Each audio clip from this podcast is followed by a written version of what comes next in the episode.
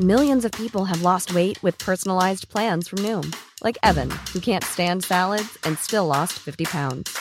Salads, generally, for most people, are the easy button, right? For me, that wasn't an option. I never really was a salad guy. That's just not who I am. But Noom worked for me. Get your personalized plan today at Noom.com.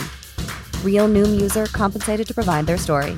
In four weeks, the typical Noom user can expect to lose one to two pounds per week. Individual results may vary.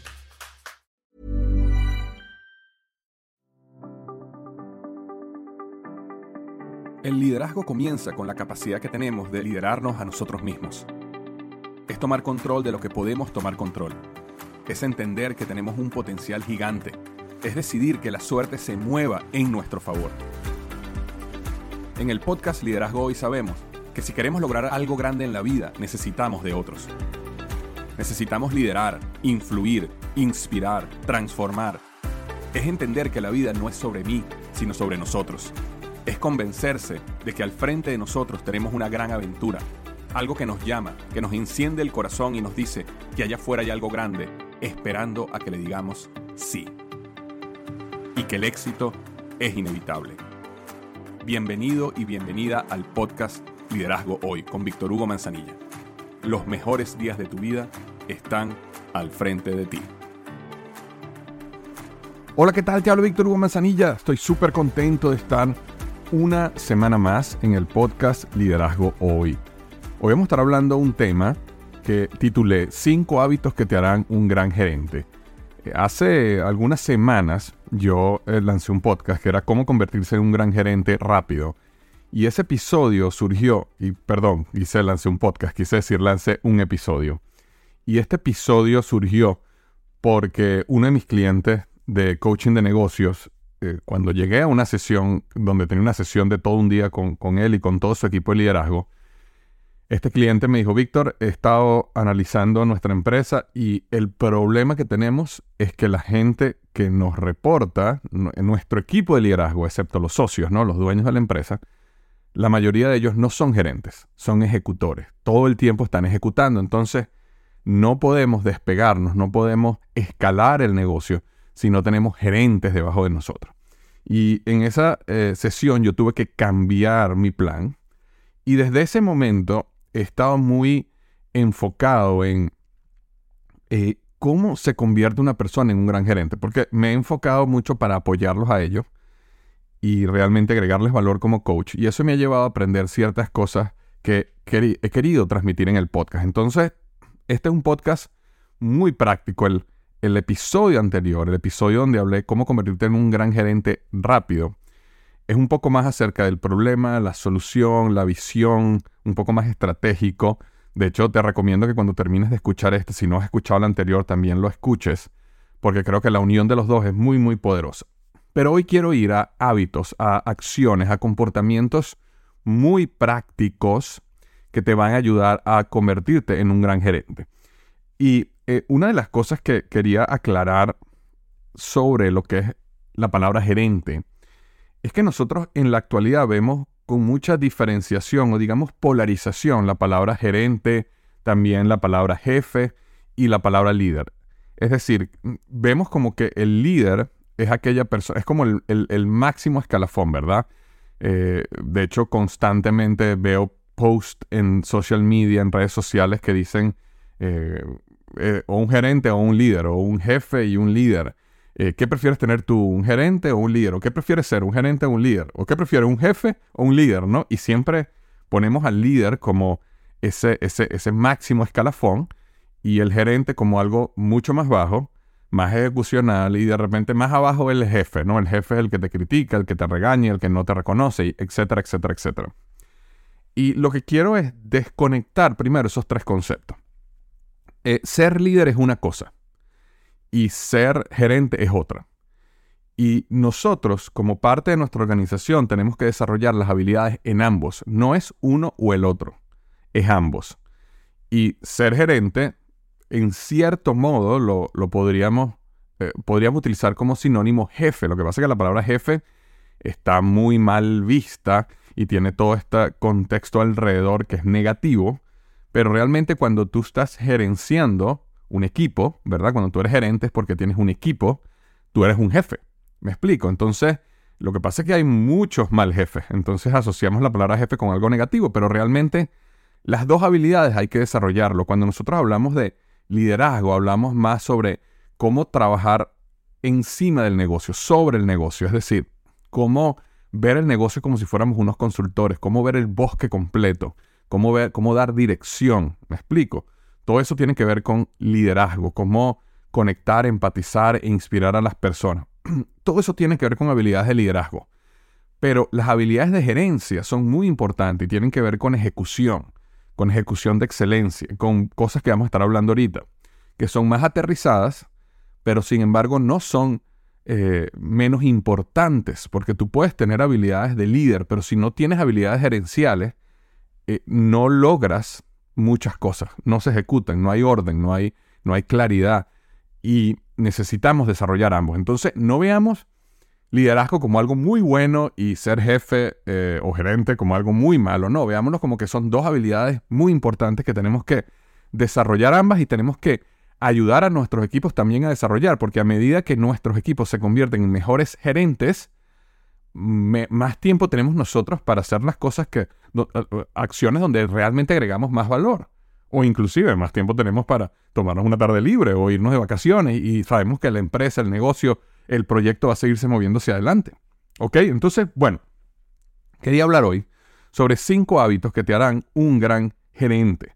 Y estos cinco hábitos son cosas que, te, que puedes aprender y puedes empezar a aplicar muchos de ellos hoy mismo y, no los vas a aplicar perfectamente, no importa. Acuérdate que aquí no estamos buscando perfección, aquí estamos buscando progreso. Progreso, no perfección. Entonces, lo más importante acá es empezar a aplicar este tipo de cosas y este tipo de hábitos y así los apliques medianamente bien, vas a ir mejorando con el tiempo. Entonces, el primero de esos hábitos es el hábito de mantener expectativas claras. Un buen gerente mantiene expectativas claras. Y esto no solo funciona en el mundo laboral de negocios, esto funciona también en el mundo de la familia, en el mundo personal. Mantener experiencias claras, eh, perdón, experiencias no, expectativas claras se refiere a que si yo me reúno contigo, tú tienes claridad en cuáles son mis expectativas y yo tengo claridad en cuáles son tus expectativas. Y eso nos permite trabajar mucho mejor. Te voy a dar un ejemplo porque esto es a lo que viene dos vías. Muchas veces asociamos que expectativas vienen solo de arriba hacia abajo, pero también hay expectativas de abajo hacia arriba y eso hay que aclararlo. Hay que sentarte con tu equipo y no solo con tu equipo, repito, puede ser con tu pareja, puede ser también con tus hijos, puede ser también con un gran amigo y decirle, mira, estas son mis expectativas de este proceso, de este negocio, de esta relación, de lo que sea y que la otra persona también te diga sus expectativas, pero es importante que haya claridad. Yo recuerdo que hace algún tiempo, cuando yo estaba como CEO de Microsoft, tenía nuestro vicepresidente de venta, Mike, eh, en una de estas conversaciones que yo tuve de clarificación de expectativas, Mike me dice, mira Víctor, eh, hay un problema en nuestra relación de trabajo. Y el problema es que yo te mando textos a ti y a veces tú pasas dos, tres días y no me respondes los textos y cuando yo necesito comunicarme urgentemente contigo, no, no logro que me respondas a tiempo y eso nos lleva a posiblemente perder oportunidades o simplemente estoy frustrado o parado esperando una decisión tuya. Entonces eso nos ayudó, por darte un ejemplo, a que establecimos la siguiente estrategia y la estrategia era, bueno, mira, Mike, vamos a hacer esto. Si es algo urgente que tú necesitas la respuesta inmediatamente, llámame. No uses texto, no uses email, llámame por teléfono y yo sé que si tengo una llamada tuya perdida, significa apenas tengas un espacio, llama a Mike porque necesita algo hoy mismo.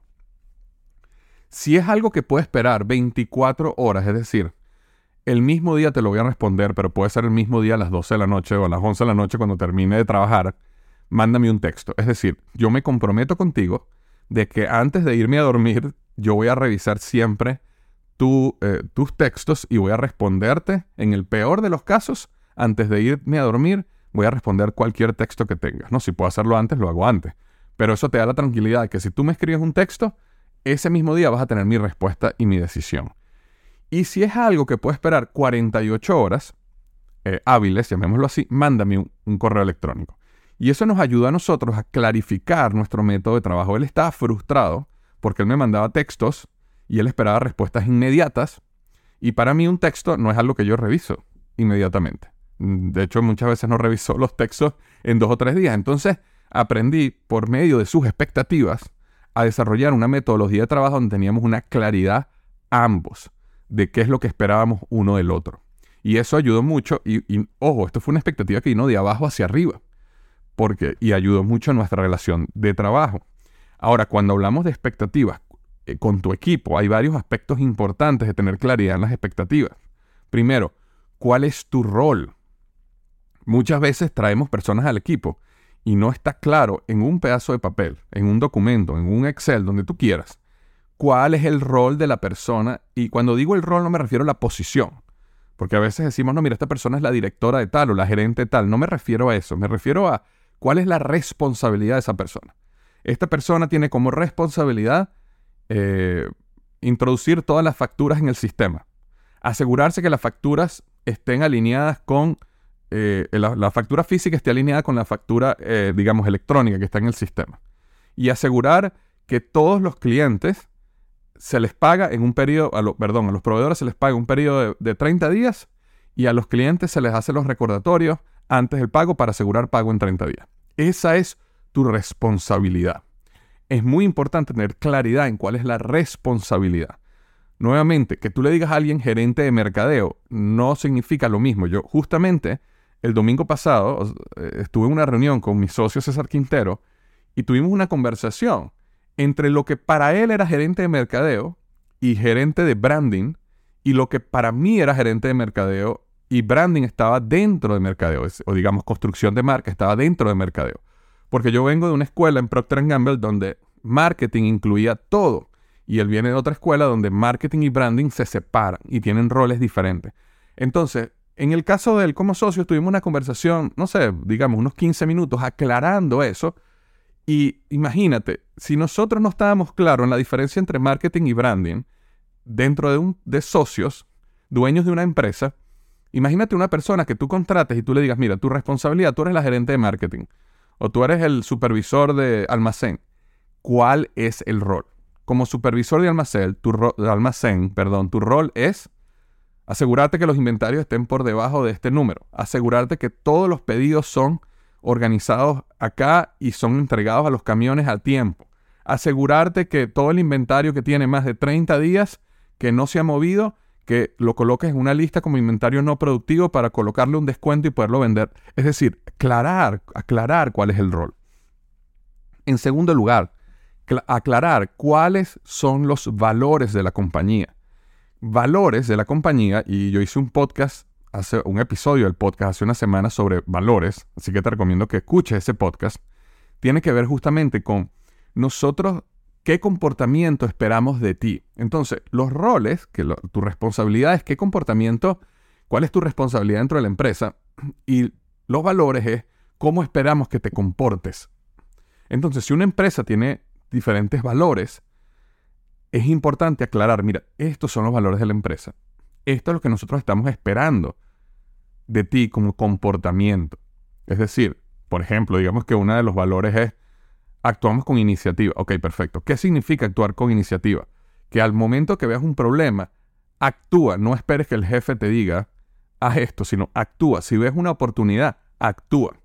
Eso es actuar con, eh, em, eso es actuar con iniciativa. Entonces, Vamos a aclarar los 3 a 5 valores de esta empresa y decirle, así es como esperamos que tú te comportes aquí en tu día a día. Otra, eh, eh, digamos, otro aspecto que hay que tener expectativas claras es cuáles son tus prioridades para el trimestre. ¿Cuáles son tus prioridades para el trimestre? Todos nosotros tenemos responsabilidades, ¿verdad? Sin embargo, para nosotros poder avanzar tenemos que tener ciertas prioridades. Tenemos que tener ciertos, digamos, mini proyectos que son más que nuestro día a día. De la misma manera que una persona, por ejemplo, yo tengo mi día a día incluye mi trabajo, mi oficina, eh, mis hijos, llevar mis hijos al colegio, pasar tiempo con ellos. Todo eso es parte de mi día a día. Pero para yo poder avanzar en la vida, yo tengo ciertos proyectos específicos, ¿verdad? Por ejemplo, un proyecto puede ser, quiero, eh, estoy entrenando para hacer un Ironman, por ejemplo. Eso no es verdad, eventualmente. Pero digamos, Como ejemplo, estoy entrenando para hacer un Ironman. Eso es un proyecto que es aparte, no es de mi día a día, pero eso me está llevando, me va a llevar a mí a ser una mejor persona en el futuro, ¿verdad? O digamos que una persona que tiene un empleo aparte, tiene su negocio, está comenzando su negocio en las noches y los fines de semana. Eh, entonces, ese es su proyecto aparte. Bueno, toda persona en un equipo tiene que tener uno, dos o tres proyecticos aparte que ayuden a la organización a crecer, a moverse hacia adelante. Esas son las prioridades. Aclarar con esta persona cuáles son esas prioridades. Y lo otro que hay que aclarar es cómo se te está midiendo a ti tu trabajo. Por ejemplo, si tú estás, si tú eres una persona que eres, estás en el almacén, bueno, tu trabajo se mide como cuántas órdenes salen completas, cuántas órdenes salen a tiempo, cómo estás, cuáles son tus niveles de inventario, ¿verdad? Y no sé, digamos otra más, puede ser eh, cuánto inventario no productivo tienes. Entonces, esas cuatro medidas que las vamos a medir semanalmente es la manera como yo mido el resultado de todo lo que tú haces. Porque nosotros no queremos personas que estén ocupadas por estar ocupadas. No queremos personas que lleguen y salgan a las 5, 6, 7 de la noche súper ocupadas, pero no se les está midiendo qué es lo que hacen. Si tú trabajas en marketing, bueno, tu medida es cuántos prospectos o leads trajiste, cuántas personas eh, convirtieron en nuestra página web, cuántos eh, clics hubo en nuestra publicidad, por dar un ejemplo. Si eres una persona de ventas, bueno, eso es más claro. ¿Cuántas ventas entraron? ¿Cuántas devoluciones hubo? Eh, todo eso son cosas importantes, pero que nosotros tenemos que definir como medidas. Acuérdate, cuando hablábamos de responsabilidades al principio son, esto es lo que es tu responsabilidad, pero esa responsabilidad hay que medirla de alguna manera. Y hay que tener un tablero de indicadores, una hoja de Excel, sea lo que sea, que mida semanalmente el resultado de ese trabajo. Entonces, una persona que trabaja para ti y tiene claridad, ok, esto es lo que, esto es lo que yo tengo que hacer, esta es mi responsabilidad. Estos son los valores de la empresa y así es como esperan que yo me comporte. Estas son las una, dos o tres prioridades que tengo en el trimestre para lograr. Y estas son las medidas por las cuales están midiendo mi trabajo. Es una persona clara, es una persona que tiene claridad en su trabajo, una persona que sabe lo que tiene que hacer. Y eso lleva a que la persona tenga unos resultados mucho mejor porque tiene enfoque, tiene claridad. Normalmente hacemos lo contrario, en muchos de los casos. No le explicamos claramente cuál es el rol, la compañía no tiene unos valores definidos, así que esperamos que seas honesto, pero no, eso no está en ningún lado escrito y explicado. Las personas no tienen prioridades, sino simplemente entra y saca el trabajo, pero aquí no hay ninguna prioridades y nada se está midiendo. Entonces, eso es un problema de gerencia. Entonces, el primer hábito es expectativas claras. El segundo hábito es comunicación clara. Cuando hablamos de comunicación clara, me refiero a lo siguiente. En todo proceso de comunicación con tu equipo y con tu familia, con tus hijos, como sea, debe haber una, debe haber una doble vía de comunicación. Si en toda comunicación tú eres la persona que habla casi todo el tiempo y te das cuenta que tu equipo, la persona que está enfrente de ti, casi no habla, ahí hay algo que no está funcionando. Ahí hay este, eh, algo escondido, ahí hay problemas internos, ahí hay una serie de situaciones que no están funcionando. ¿Ok? Entonces es muy importante para que tú sientas que hay comunicación en un equipo, que ambos lados, es decir, que hay una comunicación de dos vías, que tú hablas, pero la otra persona también habla. También te dice cuáles son sus problemas, cuáles son sus eh, expectativas, como hablamos antes, cuáles son las situaciones que están pasando, etcétera, etcétera, etcétera. Entonces, me estoy comunicando bien significa una comunicación de dos vías. Significa que cuando que yo no asumo lo que la otra persona está pensando, sino que tengo la fortaleza para atacar una suposición inmediatamente. Por ejemplo, si una persona de mi equipo pone una mala cara en un momento, en un comentario, en una reunión, un buen gerente es una persona capaz de decir, oye, ¿sabes qué? Vi que pusiste una cara extraña cuando hice este comentario. ¿Hay algo que te molesta? ¿Hay algo que no te gustó? ¿O simplemente fue un error de percepción mía? Y dejar que la persona hable, es decir, no evitar el conflicto, no evitar la conversación, sino atacarla y hablarla clara. Y eso es parte de la comunicación. Yo no asumo que tú entendiste lo que yo dije. Yo no asumo que tú estás contento con lo que yo dije. Yo no asumo de que tú a lo mejor te sientes feliz por una situación, sino que yo te pregunto. Es decir, si yo te cuento, te digo, mira, quiero que sepas que ya no vas a estar haciendo este rol, sino te vamos a pasar a este otro rol que nosotros creemos que tiene más responsabilidad, pero a la vez creo que te va a ayudar más a ti a crecer y a estar más entusiasmado. Y yo, te, yo puede ser que en mi cabeza yo esté diciendo, esta persona va a estar súper feliz de tener este otro, este otro rol. Sin embargo, yo al final tengo que preguntarle, ¿cómo te sientes al respecto? ¿Esto te entusiasma? ¿Qué estás sintiendo en este momento? Y eso ayuda a que no asumo que hay una emoción, un entusiasmo, sino que yo lo pregunto claramente.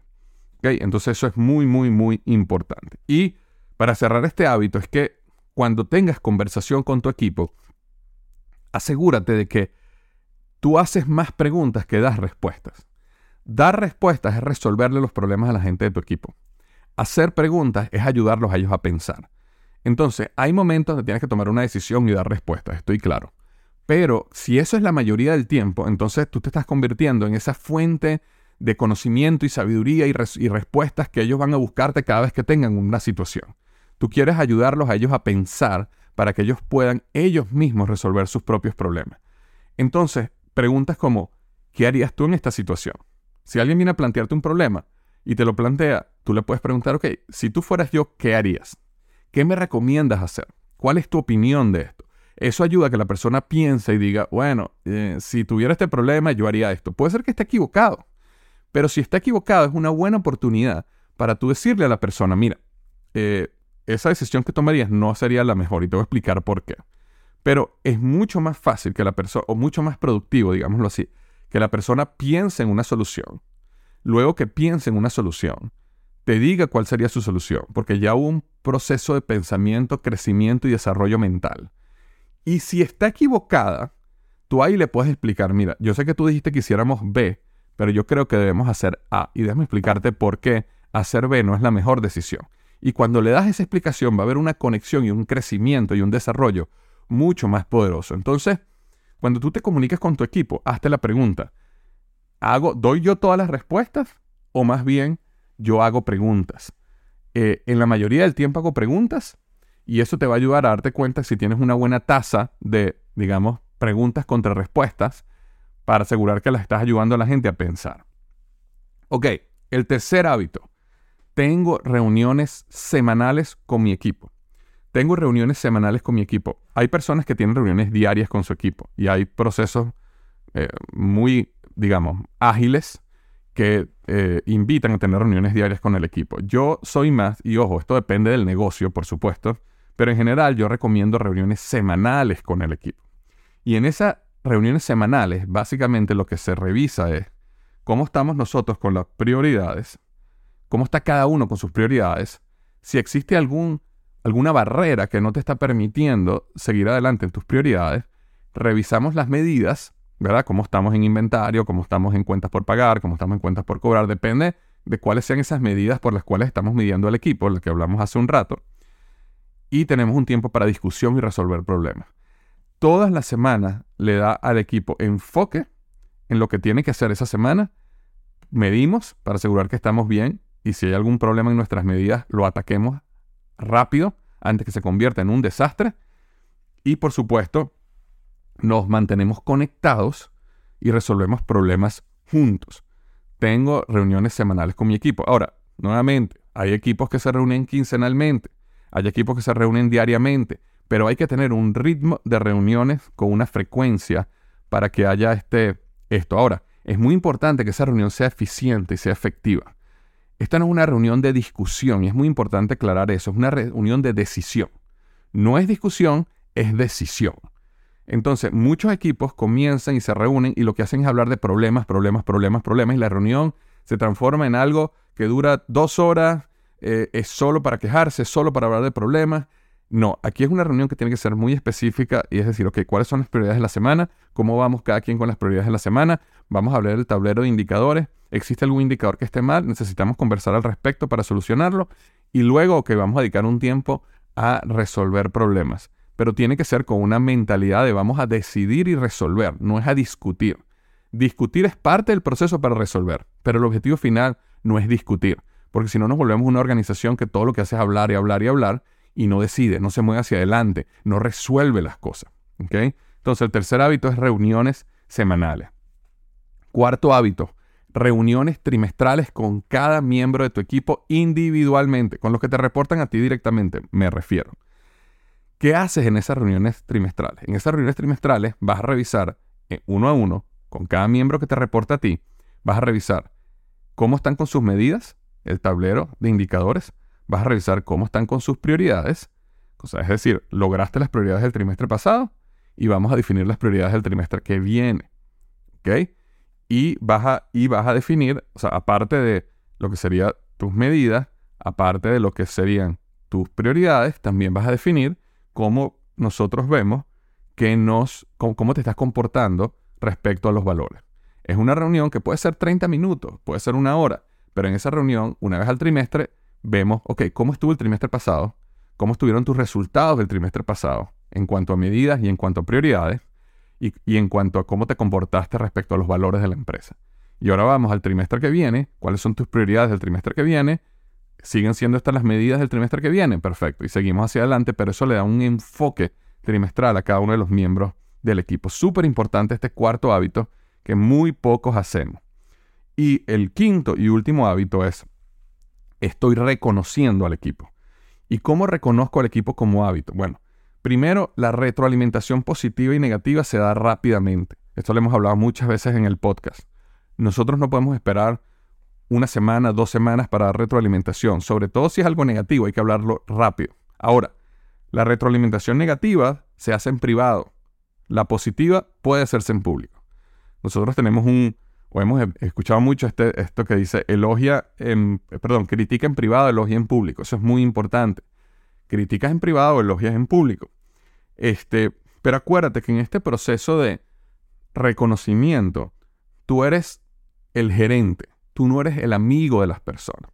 Y esto ha sido una de las áreas donde yo más he batallado, porque yo tiendo a desarrollar relaciones eh, con, los miembros de mi equipo. Eh, pero en el momento que estamos trabajando, somos un equipo de trabajo. En el momento que estamos afuera, en la calle, estamos comiéndonos algo, tomándonos un café, puede ser que seamos amigos. Pero aquí hay que hablar con transparencia, con claridad y poder reconocer públicamente o privadamente, como quieras, cuando las cosas salen bien, pero también si hay una crítica, si hay una, si hay una retroalimentación, hacerla en privado y hacerla rápido pero las que personas se tienen que dar cuenta que ellas están siendo vistas. Vistas en el buen aspecto, ¿ok? No quiere decir que son espiadas, sino vistas es que si una persona está trabajando en algo y lo hace bien, hay alguien que está ahí diciéndole, wow, me di cuenta que hiciste esto. Te felicito. Me explico. A eso me refiero con vistas. Entonces, ¿qué pasa? Si tú como gerente logras tener expectativas claras con tu equipo, te comunicas bien, tienes un ritmo de reuniones semanal con tu equipo, tienes un ritmo de reuniones trimestral con cada miembro que te reporta directamente a ti, y consistentemente estás reconociendo y dando retroalimentación, estos son los cinco hábitos que te van a hacer un gran gerente.